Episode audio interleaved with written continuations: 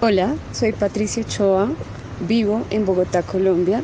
Soy ingeniera civil e inversionista en bienes raíces. He crecido escuchando ingresos reales con bienes raíces. Disfruta el siguiente podcast. Para invertir mejor estás en Ingresos Reales con Bienes Raíces con Carlos Devis. Lo bueno, lo malo y lo feo de la inversión inmobiliaria directamente de quienes lo hacen todos los días. Regístrate gratis en carlosdevis.com y recibe nuestro informe gratuito de 7 verdades que tú crees que no te dejan crecer tu patrimonio. Ahora vamos al punto con Carlos Devis.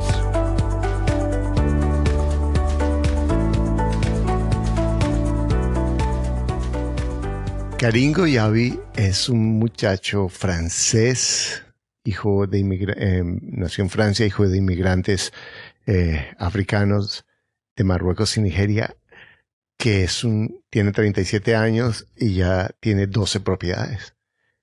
Empezó en un barrio pobre, con limitaciones financieras.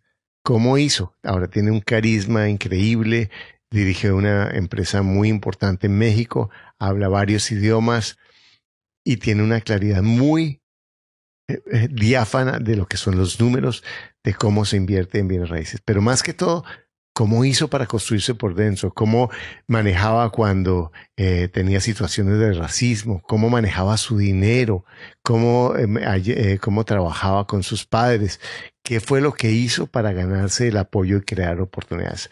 Este hombre tiene un carisma que lo vas a descubrir en el primer minuto.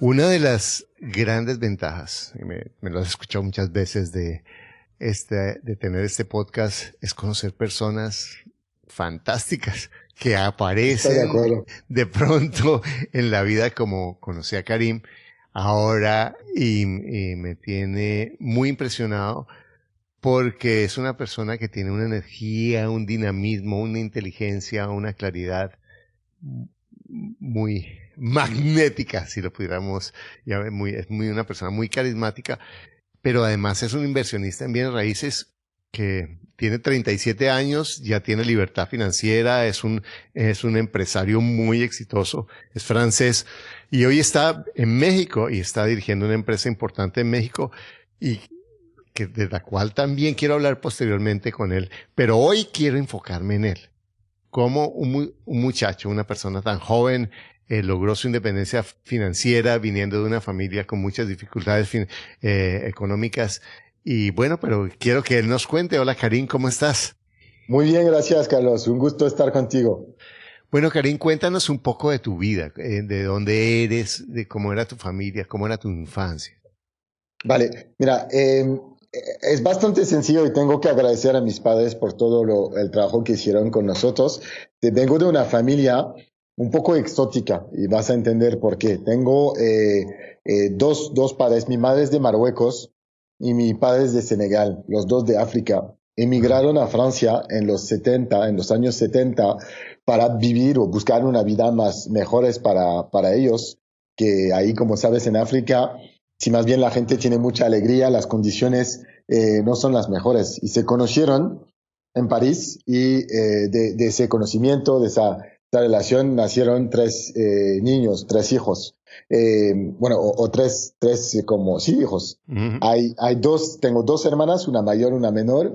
Eh, y mis padres siempre dijeron y, tuvieron como este, esta opinión que quizás el, regalo más importante que nos iban a, dar iba a ser nacer en un país en el cual las oportunidades de, de desarrollo y de crecimiento son mucho más altas que, que en África y, ellos quisieron que la educación sea como la base fundamental de nuestro crecimiento. Entonces nos empujaron mucho en la escuela y a pesar de no tener eh, muchos recursos económicos, los dos trabajaban muy duro y, tenían sueldos limitados, muy limitados en, eh, en Francia, eh, pensaban que el sistema francés era ideal y, y, sí ha sido.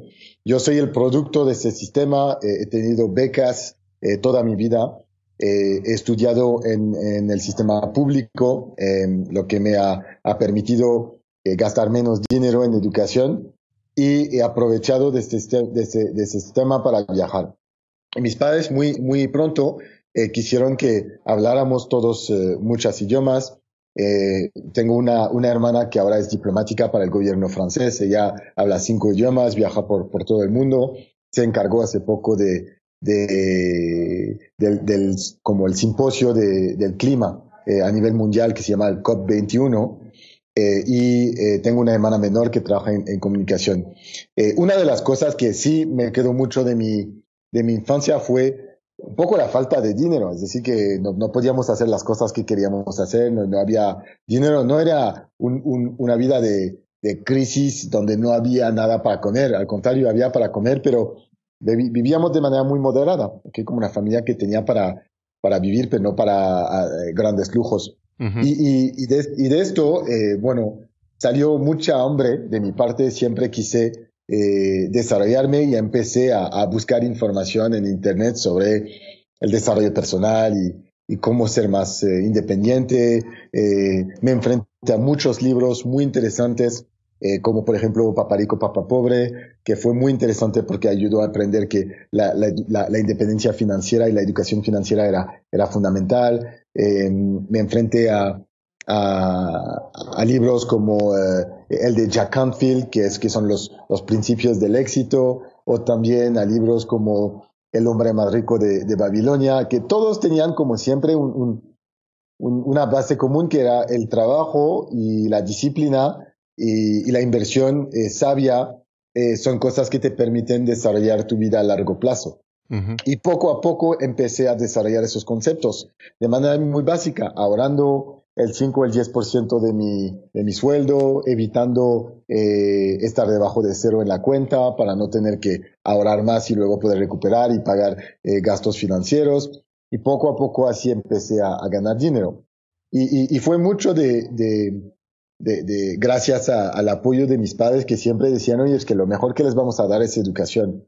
Y en base a esa educación yo intenté desarrollarme y poder empezar a invertir. Bueno, antes de comenzar con las inversiones, eh, tú eh, hablas de que eh, sí has tenido la ventaja de la educación pública, pero en últimas la, la educación pública tiene también alternativas para, de acuerdo al nivel de compromiso de cada persona. Entonces yo me imagino que lo que tú has hecho, has aprovechado oportunidades que otras personas, quizás compañeros o compañeras tuyas de la misma clase o del mismo barrio, están en, en, lugares mucho más modestos financieramente. Sí, sí estoy de acuerdo. Mira, lo, lo, siempre lo que busco ahora mismo cuando eh, intento contratar gente no es tanto su inteligencia, porque esto siempre se puede desarrollar, o, su, o sus conocimientos, es si tiene fuego y, hambre. Pienso que cuando tienes una motivación personal eh, identificada, eh, es muy fácil luego hacerte crecer. Yo, pienso que tenía esto, tenía esas ganas de tener éxito y entonces aprovechaba cada oportunidad para conocer nueva gente, aprender, eh, intercambiar con mis profesores, eh, eh, saber más. No era el más listo de la clase, desde luego, pero era trabajador. Y pienso que he desarrollado esa disciplina, no tengo miedo del trabajo, de cualquier trabajo. Trabajaba durante las fines de semana, trabajaba durante los veranos en trabajos muy manuales y siempre me, me, me ayudaban a decir, oye, pues, que, ¿qué prefieres? ¿Estar detrás de un cuaderno escribiendo o, prefieres estar eh, haciendo trabajos manuales de, calle, por ejemplo? Lo que pagaba, lo que había para comer lo, lo hacía. Y eso, cuando regresaba siempre a la escuela en septiembre, eh, no, no necesitaba mucho para saber por qué estaba ahí. Yo sabía que estaba ahí para evitar eh, tener una vida de 40, 50 años y, y respeto mucho a la gente que lo hace, eh, en la cual tienes un trabajo duro físicamente. Mis padres tenían un trabajo duro físicamente y cuando llegaban a casa, pues que no tenían tiempo para hablar con nosotros o no tenían tiempo para eh, desarrollarnos porque estaban físicamente cansados. Exacto. Pero, pero fíjate esto, eh, no, yo no conozco tanto la, la mentalidad de, de, de en, en, Francia, eh, pero conozco los latinos que hemos venido a Estados Unidos y trabajé con las escuelas en el condado, en Maryland, en, eh, en, ahí en el área metropolitana de Washington, y es muy común encontrar la mentalidad del latino que nace aquí eh, con un poco derrotista o como empezar, como pensando, ah, el Estado me, me tiene que dar o hago, o, para qué estudio si yo me puedo ganar 30 dólares eh, en, en, las obras o ayudando a mi tío, no sé cuál, con una visión de muy corto plazo y despreciando la educación. Porque en últimas es como vengo, gano dinero, como, como eh, me aprovecho del sistema en una forma astuta con esa visión de vivo de, que tenemos a veces en el tercer mundo que es totalmente nociva. ¿Qué te hizo diferente? ¿Cuál era, cuál fue la razón? Si tú puedes decirnos que para llevar a un discurso diferente de esa mentalidad de tercer mundo que tenemos muchas veces eh, eh, cuando estamos en, cuando tenemos limitaciones financieras en nuestra familia. Mira, pienso que ha sido eh, quizás un par de cosas. Primero, eh, como mis padres estaban muy abiertos, eh, nos hacían como aprender inglés, español, por ejemplo, y entonces empezaba a mirar eh, películas en otros, en otros idiomas, en otros países, y, y, yo estaba muy impresionado por el sueño americano. Y el sueño americano es, oye, es que si trabajas duro, lo vas a poder conseguir. Y, y, y, y, como hacía mucho deporte, fútbol y tal, veía que sí, cuando te entrenas, pues que eres mejor. Entonces dije, bueno, es que si te entrenas intelectualmente también va a ser mejor. Si te, si te entrenas a vender, a entender cómo vender, vas a ser mejor vendedor. Si te entrenas en matemáticas, va a ser más fácil y tal. Y, eso me ayudó a muy rápido eh, eh entender este, este ciclo positivo eh, de si inviertes tiempo, al final siempre tienes una recompensa. No es inmediata, pero, pero existe. Y aprendí poco a poco a reconocer eh, el hecho de que ser positivo y, y, y, aceptar dar antes de recibir fue como el método para trabajar. Y luego tuve suerte. Y siempre la suerte, pienso, viene un poco con el trabajo. Conocí a gente que, que, que, que se dijo, oye, que este chico es joven, es, tiene buena energía y, y, quiere invertir y quiere invertir en sí mismo, entonces yo le voy a ayudar porque ellos tenían mejores condiciones. Por ejemplo, uno de mis mejores amigos, François, me acuerdo que iba, iba en su casa eh, los miércoles, porque en Francia el miércoles no se trabaja, iba en su casa y, y, me, y su padre nos hacía hacer labores como eh, manuales, pero luego siempre nos recompensaba con una, una salida al cine o o nos, nos, ofrecía un libro y para mí era muy interesante este de, oye, es que cuando haces algo siempre hay algo interesante y mi, mi familia no me, no me regalaban libros, por ejemplo. Entonces, esa gente me inspiró y yo vi que sí, ellos que tenían una educación distinta, eh, bueno, habían crecido en un, en un ambiente que les permitía ser como eran y no, no tenía celos, estaba mucho más de, oye, es que estaba inspirado y quería replicar. Y pienso que mi, mi, mi personalidad nunca ha sido de, si alguien es más fuerte, es que le tengo que criticar. Yo pienso mucho más al contrario. Si alguien es más fuerte, tengo que entender qué le hace más fuerte, por qué y cómo yo puedo aprender esto. Tú estás diciendo dos cosas muy importantes y es eh, la, la suerte se trae con la actitud. Cuando eh, si, si tú estás trabajando duro y haciendo lo mejor que puedes, sabiendo que eso no va a dar probablemente recompensa inmediata, empiezas a traer un tipo de personas que valora, que aprecia eso y que en últimas te va a ofrecer oportunidades. Y por, y por otro lado, que le, cuando conozco a alguien que ha logrado más que yo, en vez de mirar qué tiene esa persona que yo no tengo, es cómo yo puedo aprender de esa persona, cómo esa persona puede darme su forma de pensar o puede ayudarme a entender cómo yo puedo hacerlo.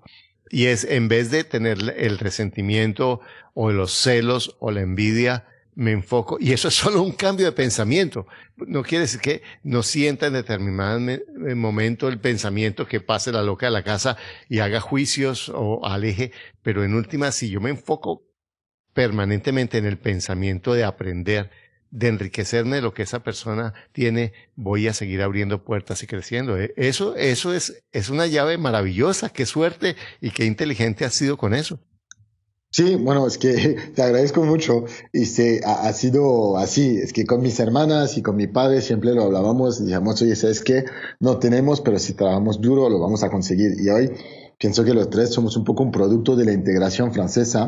Hoy en día hay muchos problemas eh, eh, con, con, con inmigrantes de vez en cuando que vienen de países árabes o África que no llegan a, a, a, integrarse bien en Francia. Pienso que el sistema no es, no es fácil para como en, en, Estados Unidos, pero yo siempre digo que antes de quejarme de los demás, voy a limpiar enfrente de mi, de mi puerta. Entonces, antes de criticar, voy a asegurar de ser perfecto. Eh, exactamente. Y, y, mira, y ningún sistema, todos los sistemas tienen desafíos. Eh, todo cielo tiene su infierno. Y, y, el sistema, pasar del pensamiento de pobre, y, no, y, hay, y hay, a veces tenemos pensamiento de pobre, aunque tengamos algo de dinero, ¿no? Eso no tiene que ver con el dinero, sino pasar a un pensamiento de abundancia, a un pensamiento de crecimiento, de apertura, implica sistemas diferentes. Y esos sistemas la mayoría de las veces son sutiles, no son explícitos.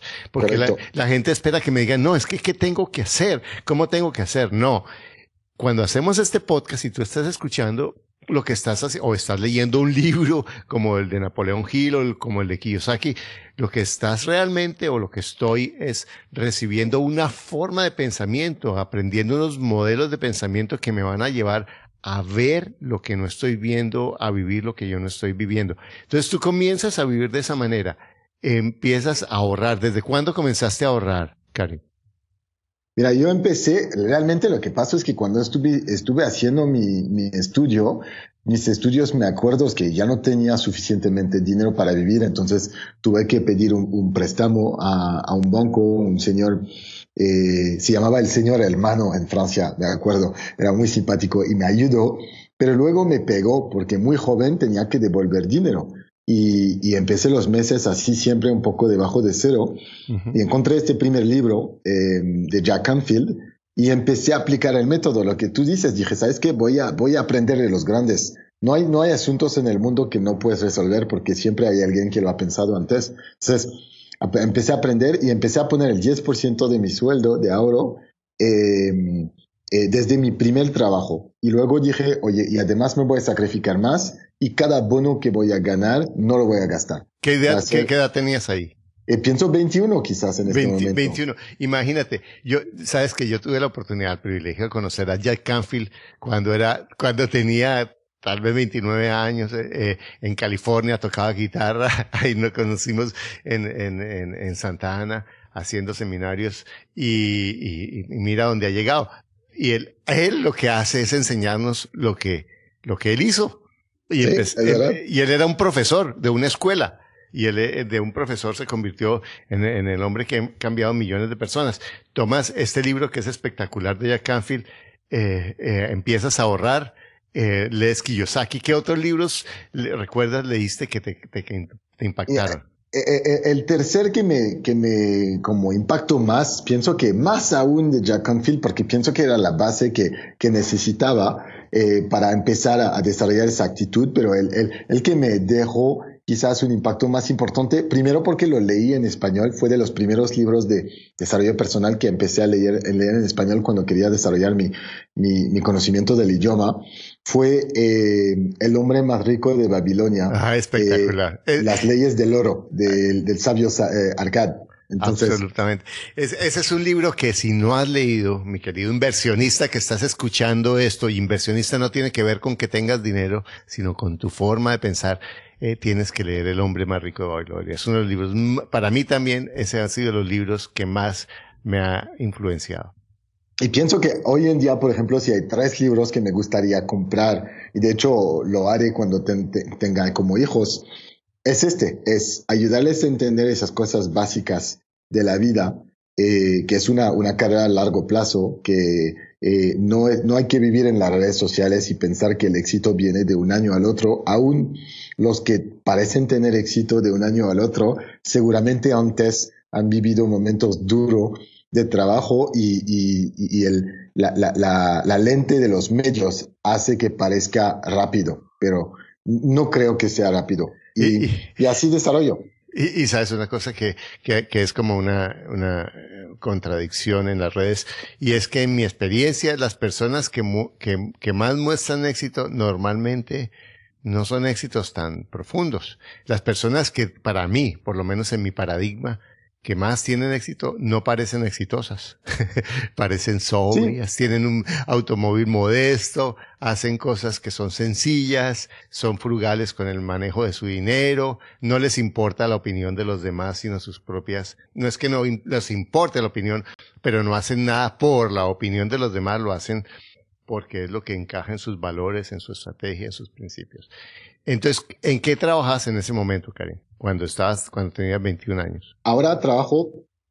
Ah, en este momento trabajaba para una empresa eh, muy famosa que se llama Coca-Cola, que también me ayudó mucho en mi crecimiento porque me, me dio una, una base de disciplina eh, del trabajo era, eh, era vendía Coca-Cola, que parece ser fácil porque toda la gente quiere comprar Coca-Cola, pero vendía Coca-Cola en eh, como en los Walmarts de, de Europa, de Francia. Y lo complicado era representar una marca americana muy, muy famosa dentro de un entorno de, de distribución eh, muy complicado porque las relaciones humanas eran muy, muy malas. Y entonces yo, además, era en un, en un ambiente en el cual eh, había un poco de racismo y yo lo, quise como tomar como un reto. Entonces dije, oye, pues que les voy a enseñar a esos chicos que quizás no soy como el, el típico joven eh, que viene de, de así, de, de, varios malos, pero que yo soy trabajador y que me, me, tienen que respetar y que yo les voy a respetar.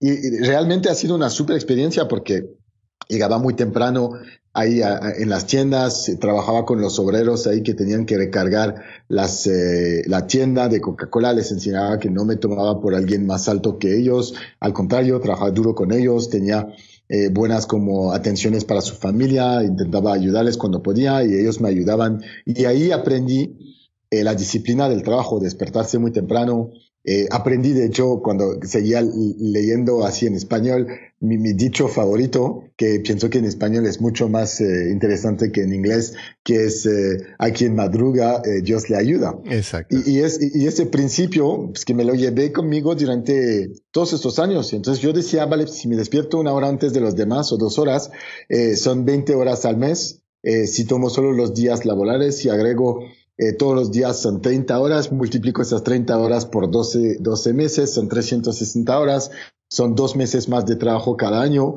Entonces decía, wow, es que dos meses más, porque no tengo que ser muy inteligente, solo tengo que trabajar más. Exacto. Napoleón, Napoleón Hill dice, no sé si le, leíste en el Piensa y hágase rico, ¿recuerdas ese párrafo? Que él decía, el, el, el día se divide en 24 horas, 8 horas para trabajar, 8 horas para dormir y la diferencia entre las personas que logran lo que quieren en su vida y las que se quedan en la oscuridad de su mediocridad es que hacen con esas otras ocho horas. Esa es la diferencia. Estoy de acuerdo. Y, así, intenté aplicarlo y poco a poco desarrollé esa disciplina de despertarme temprano, cinco y media, seis como mínimo, empezar. Y luego eh, eh, me, me a otro reto que era, oye, es que si trabajas duro, tienes que desarrollar tu capital humano. No me acuerdo en qué libro leí esto, pero se me quedé así como, oye, es que hay, varias fuentes de capital, el capital intelectual, el capital financiero, el capital social y el capital humano. Y empecé a desarrollar mi salud, entonces a, integrar a mi rutina eh, una hora o 45 minutos de ejercicio cada mañana, eh, a atacar el día eh, con las cosas más importantes para usar la, poco la frescura de mi cabeza y todas esas cosas, de manera rara y, un poco inconsciente, eh, empezaron a llevarme más y más éxito, empezaban a hacerme mejor y mejor en mi trabajo y, y a abrir oportunidades. Y de esas oportunidades vinieron más oportunidades. Y, y, hoy en día, y así entendí un poco el concepto de el que crea, que es más fácil crear para él luego. Y, y sí ha sido ese caso para mí. Me parece mucho más sencillo hoy en día. Mira cómo tú y yo nos conocimos así, de manera muy, muy, muy como eh, una coincidencia una realmente. Exacto. Y, y, y, pero eso pienso que viene también de todo lo que hice al principio y de esta inversión en mi tiempo, en el tiempo personal, en trabajar que todos tenemos que hacer. Es que no hay, no hay manera, hay que pasar por esa etapa, creo. De, de, de una pregunta, y es eh, cuando tú hablas que superaste el racismo, eh, hay, dos tipos de, racismo. El que yo me invento en mi cabeza, que me hace mucho daño, y el que es real. Cuando tú sentías ese real, o sea, el de la cabeza tú ya lo manejas porque estás con una actitud abierta, pero cuando sentías que había personas que evidentemente te, desafiaban o te, te la hacían más difícil, ¿cómo manejaste en tu pensamiento eso? Porque eso es válido porque todos tenemos alguna cosa de, yo soy colombiano, yo no hablo bien inglés, yo no, yo no soy viejo, yo soy joven, yo soy feo, yo soy bonito, y, quizás hay en la, en, la sociedad eh, eh, personas que eso lo pueden hacer una, una ventaja, una desventaja. ¿Cómo manejaste tú eso? En tu pensamiento. había, había dos cosas. La primera es que me decía yo pensar de manera positiva y aprendí este y dije no voy a dejar eh, pensamientos negativos eh, bloquear mi, mi, actividad cerebral. Entonces, cuando algo negativo me pasa o estoy vivo una agresión o lo que sea, la, la, la, la descarto en mi cabeza y digo, es que hay que pasar a otra cosa. Y eso me ha ido, me ha, ido muchísimo a desarrollar esa fuerza mental de aceptar que haya gente con eh, como pensamientos distintos en el mundo y a no eh, ser una víctima. Digo, vale, pues que bueno, ahí hay 8 billones de personas, este está racista o este está malo o esto está bueno, pues que paso a otra cosa. Genial. Genial. Mira, eso que estás diciendo eh, es tan, tan absolutamente simple y poderoso y sabio. Fíjate que la agresión más grande no es la que me hace el otro, sino lo que, la que yo me hago con mi pensamiento. Cuando el otro tiene la agresión y yo la, y yo le doy la importancia y después me la repito 50 veces, yo soy el que me estoy dando martillazos. Cuando yo, cuando tú tomas el pensamiento y dices, me agredió el otro y lo dejo pasar. Y parece tan simple lo que estás diciendo, pero es tan absolutamente poderoso y liberador. Y dices, lo dejo pasar y paso a lo siguiente. Estás diciendo, no alimento más ese pensamiento. Ese pensamiento es veneno, ese pensamiento es nocivo, es del otro. Y como hay ocho billones de personas, yo voy a seguir al otro que tiene otro pensamiento. Genial eso. Sí, y me había, me acuerdo de una frase también, y yo, yo tenía esta costumbre al principio para formar un poco mi personalidad de, de apuntar todo esto en, en cuadernos y, y, de leerlos cuando tenía momentos un poco difíciles para recordarme, recordarme de esos principios. Pero me acuerdo que una era, oye, es que hay dos tipos de estrés en la vida, el que te inflicta tú solo y el que la gente te inflicta. Y si tú sabes controlar el que te inflictas tú solo, que es responsable de más de la mitad del estrés, es que vas a seguir adelante. Y yo, si, si, si tengamos la oportunidad de, de, sentarnos, vas a ver que soy una persona muy tranquila. No, no, no, no me estreso para nada. Eh, eh, y siempre tomo las cosas como llegan, no, no pánico, porque digo que, vale, pues que es, es, otro reto que hay que superar, otra situación que hay que, que gestionar, pero ¿por qué eh, hacerme daño en la cabeza o en el corazón o sentir mi cuerpo bajo mucho estrés cuando realmente estoy seguro que si me pongo a pensar bien voy a encontrar una solución. Exacto, genial. Es, es, es genial. Yo, lo que yo no puedo controlar, no lo puedo controlar. Lo que puedo controlar, y te digo, es la mayoría de los pensamientos los puedo controlar. Sí, o, todos los pensamientos. Y, y, el, y el sufrimiento no viene por lo que dice el otro, sino por mi pensamiento. Luego yo siempre puedo controlar mi pensamiento. Entonces, si yo puedo controlar mi pensamiento, aunque las circunstancias afuera sean difíciles, voy a estar en control. Correcto, totalmente. Y, y, aquí es donde hay que entrenar un poco el cerebro y, y a, a, gestionar estas situaciones. Y luego la vida es muy tranquila y, y, es muy agradable. Genial. Y entonces todo esto es el pensamiento inversionista. Entonces, ¿a qué edad compras tu primera propiedad, Karim? Ah, entonces, eh, eh, tuve un poco de suerte, como decía, uno de mis amigos en este momento fue, eh, como decidió dedicarse al mundo inmobiliario. Es, es, de hecho, es mi mejor amigo hasta la fecha y es un francés.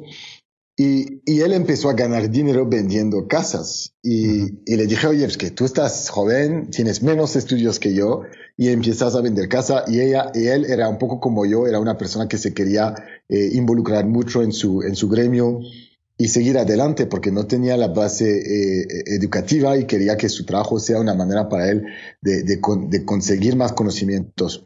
Entonces empecé a seguirle, empecé a ver cómo hacía y le dije, oye, ¿sabes qué? Yo ahora tengo un poco de dinero y, y realmente año tras año eh, mi sueldo aumenta. No era un aumento brutal del 50%, pero primer año ganaba 20 mil euros, segundo año 24 mil, entonces decía, wow, pues que si sigo así, hasta el final de mi vida pues voy a ganar mucho dinero. Y entonces, y entonces como ahorraba eh, el mismo volumen proporcional y no vivía de manera eh, como de muy, muy de lujo, si quieres, eh, le dije, oye, pues que ayúdame a comprar algo. Y como él era un experto, me dijo, ¿sabes qué? Te voy a ayudar y me ayudó a comprar un piso eh, en Creil, que es una pequeña ciudad donde yo vivía, eh, que valía 60 mil euros, me acuerdo, cuando lo compré, y me, me ayudó además a entender el, sistema de palancas financieras. Y me dijo, ¿sabes qué? Eh, vamos a intentar que consigas un, préstamo del 110% del, valor del, del, piso, que sea eh, el pago de los impuestos más el pago de, del piso. Y esto fue excelente porque me permitió cargar deuda eh, en un piso y me dijo además, lo vamos a elegir bien y vamos a intentar hacer que sea un costo nulo. Es decir, que no vas a perder dinero, pero que el alquiler va a cubrir los impuestos anuales que tienes que pagar más eh, eh, el costo de mantenimiento del, del, piso y la hipoteca. Y llegamos a hacer esto y me acuerdo que mi primera hipoteca era de 400 euros, un poco más de 400 dólares y, y recibía 425 uh -huh. euros. Eh, con todo, ¿eh? era hipoteca más carga todo, entonces había como una diferencia así de 25 euros.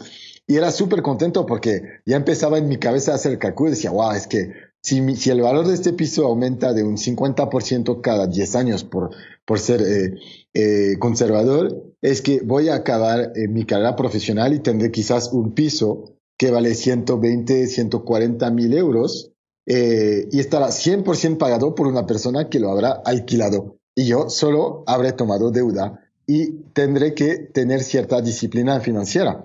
Exacto. Entonces, él me ayudó a, con algunos principios básicos. Me dijo, oye, cada vez que vas a invertir, abre una cuenta distinta. En esta cuenta, pon eh, eh, un año de, renta en la cuenta para prevenir cualquier eh, problema y recibes el dinero en esta cuenta, tienes una contabilidad separada y nunca tocas. Entonces aprendí así a abrir cuentas sin tener una tarjeta de crédito o de débito. Entonces no puedo hacer nada con estas cuentas, solo recibir el dinero de la renta y pagar la hipoteca. Y entonces es muy fácil cuando haces este, este concepto básico no caer en la trampa de querer usar el dinero que pusiste al lado, porque ya está separado. Y así funcionó con el primero, el segundo y, así va. Y eso es algo que yo les digo a mis estudiantes siempre, y es, si yo estoy produciendo, no toco el dinero de mis rentas pasivas porque eso lo uso como interés compuesto para cuando yo realmente no pueda trabajar. Y eso hace que, que se multiplique de una forma increíble. ¿Cuántas propiedades tienes ahora, Karim? Ahora tengo 12 y he, podido comprar unas más grandes que otras, pero lo bueno fue que siempre apliqué eh, el mismo concepto, que fue eh, buscar un, un, una propiedad con una característica interesante. Por ejemplo, mi segunda propiedad fue la propiedad de mis padres. Era súper bien ubicada en una ciudad quieta de tranquila de Francia, pero en un, en un, en un barrio simpático y entonces dije pues, que esto no puede bajar de valor. Y como ellos no tenían dinero, les propuse un trato que, que, pensé mucho que era complicado al principio explicarles porque pensaban que les quería como robar un poco su riqueza. Les decía, no, mira, yo ahora tengo más y más dinero porque estoy en una etapa de mi carrera en la cual mi sueldo crece más rápido que mis gastos porque trabajo duro y entonces puedo cargar más deuda. Y en Europa, en esta época había eh, tasas de interés muy bajas, al 4 o 3% en 2000, eso es 2007. Eh, y entonces les dije, oye, es que ustedes todavía tienen que pagar una hipoteca y no tienen dinero para vivir y yo ya gano más dinero que los dos combinados. Entonces, eh, entiendo un poco más quizás de, de, creación de valor y, y, les dije lo que voy a hacer es voy a comprar su casa, pero voy a comprar los muros y nada más les voy a dejar ustedes usar eh, los como los beneficios comerciales del traspaso comercial. Entonces esto me permitió después de hacer un poco de búsqueda con un notario, ver que no tenía que comprar la casa a su valor real, la tenía que comprar a un valor mucho más bajo que tenía que tomar en cuenta la edad de mis padres. Y al final compré una casa que valía 300 mil dólares eh, a 125 mil dólares. Entonces dije, oye, pues que está bien, porque para mí es un ahorro forzado. Sobre este no voy a recibir eh, eh, como una renta mensual, entonces estoy en pérdidas, pero en vez de comprar una casa a 300 mil, la compro 125 mil y a largo plazo, cuando la voy a vender, abre eh, como amortizado 125 mil y además valdrá más de 300 mil. Entonces esta fue más mi siguiente y luego dije, es que esto es bueno. Y, ahí estabas ayudando a tus padres porque les estabas quitando una deuda encima. Eso es. Además, ellos ya que pasaron toda su vida con eh, la cuenta bajo cero o, o, muy limitado, llegaron con dinero en su cuenta. Entonces, además fue como un, juego de, de, cambiar la riqueza. Y lo único que yo tomé fue su deuda, realmente. Eh, no tomé más y, y, podía absorber esa deuda. Entonces creé otra cuenta, puse dinero ahí y tal. Y eso es un esfuerzo y es bueno porque como es un gasto mensual, esto siempre me recuerda que el poder de ahorrar, es decir, eh, estoy poniendo un gasto en una cuenta, no recibo renta, pero sé que cada mes me estoy forzando a ahorrar, es más o menos 700 dólares de renta, es, buenísimo. Y luego dije, oye, es que ahora que hago esto, tengo que ver si hay maneras de comprar casas con un rendimiento más alto. Y empecé a, a entender de, de mm, casas vacacionales o pisos compartidos y empecé a analizar y, gracias a mi trabajo tocaba un poco este tema, viajaba mucho al extranjero, entonces veía cómo se podía hacer y compré una primera casa que puse en renta compartida. Y ahí fue el contrario, fue, oye, es que voy a intentar levantar deuda, poner un poco de depósito, pero ahora quiero que sea un ingreso y no que sea solo una amortización. Y con la primera casa que hice así, llegué a un modelo en el cual la hipoteca me costaba más o menos mil dólares, pero cuando rentaba de manera acumulada las distintas habitaciones, que sí era un poco más de trabajo de, administración de bienes, pero es que tenía un alquiler de dos mil eh, dólares. Entonces cada mes ganaba otro sueldo de mil dólares casi, que decía así, y empecé así a montar distintos esquemas hasta llegar a, comprar casas eh, residenciales, casas vacacionales, casas de pisos compartidos, invertir en algunos edificios y a, montar así un portafolio que me permite hoy en día pensar que si todo para en mi vida, bueno, es que no pasa nada porque tengo las propiedades que me tendrían que ayudar a vivir un poco más. Genial. Bueno, me, aquí podríamos seguir hablando contigo em, eh, mucho tiempo, pero te quiero decir esto. Piensa en un muchacho que está saliendo, que tiene 20 años ahorita y está escuchando este podcast porque quiere ser inversionista y porque dice, pero yo de dónde voy a sacar si, si, si estoy lleno de problemas y de deudas y no tengo para pagar mi carrera? ¿Qué le dirías a ese muchacho o a esa muchacha o a esa persona que se ve presa de su, de su trabajo y no ve forma de salir? Yo, yo le diría lo siguiente, que hay que tener la visión a largo plazo y saber dónde quieres ir, porque visualizar es lo que te ayuda a, definir cuál es tu sueño. Pero hay que aceptar que entre la visualización y el destino hay un camino largo. Y, hay una, hay una, um, una ley, no me acuerdo el nombre, pero que, que es real, que los esfuerzos, los primeros esfuerzos son los más duros, son los que te parecen que no estás haciendo movimiento. Es un poco como despegar en un avión. La fuerza necesaria para despegar es increíble. Todo el avión está, está, está en movimiento y casi tienes la impresión de que no está moviendo. Y cuando empieza a agarrar esa velocidad suficiente, despega. Y para él pasar de, de 0 a 1 ha sido difícil, pero de 1 a 10 es bastante fácil y de 10 a 100 mucho más fácil. Entonces, debería eh, agarrar la visión eh, y, no, no perder la motivación cuando tienes la impresión de que eh, no estás avanzando, porque realmente sí estás avanzando. Nada más hace parte de esa etapa en la cual este, moverse de, de, de un centímetro, de un milímetro, es más duro en esta etapa, que, pero más importante que moverse luego de un metro, de 100 metros, cuando llegarás a esta etapa en la cual estarás ya, ya volando. Y, y, siempre te acordarás de esa, esa base esta etapa de paciencia que tuviste, de este esfuerzo que hiciste, esa obsesión que tuviste para llegar. Porque una vez que sabes hacer esto, esta es la receta para volver a hacerlo una segunda vez, una tercera vez, una cuarta vez. Porque el método es igual, siempre. Genial.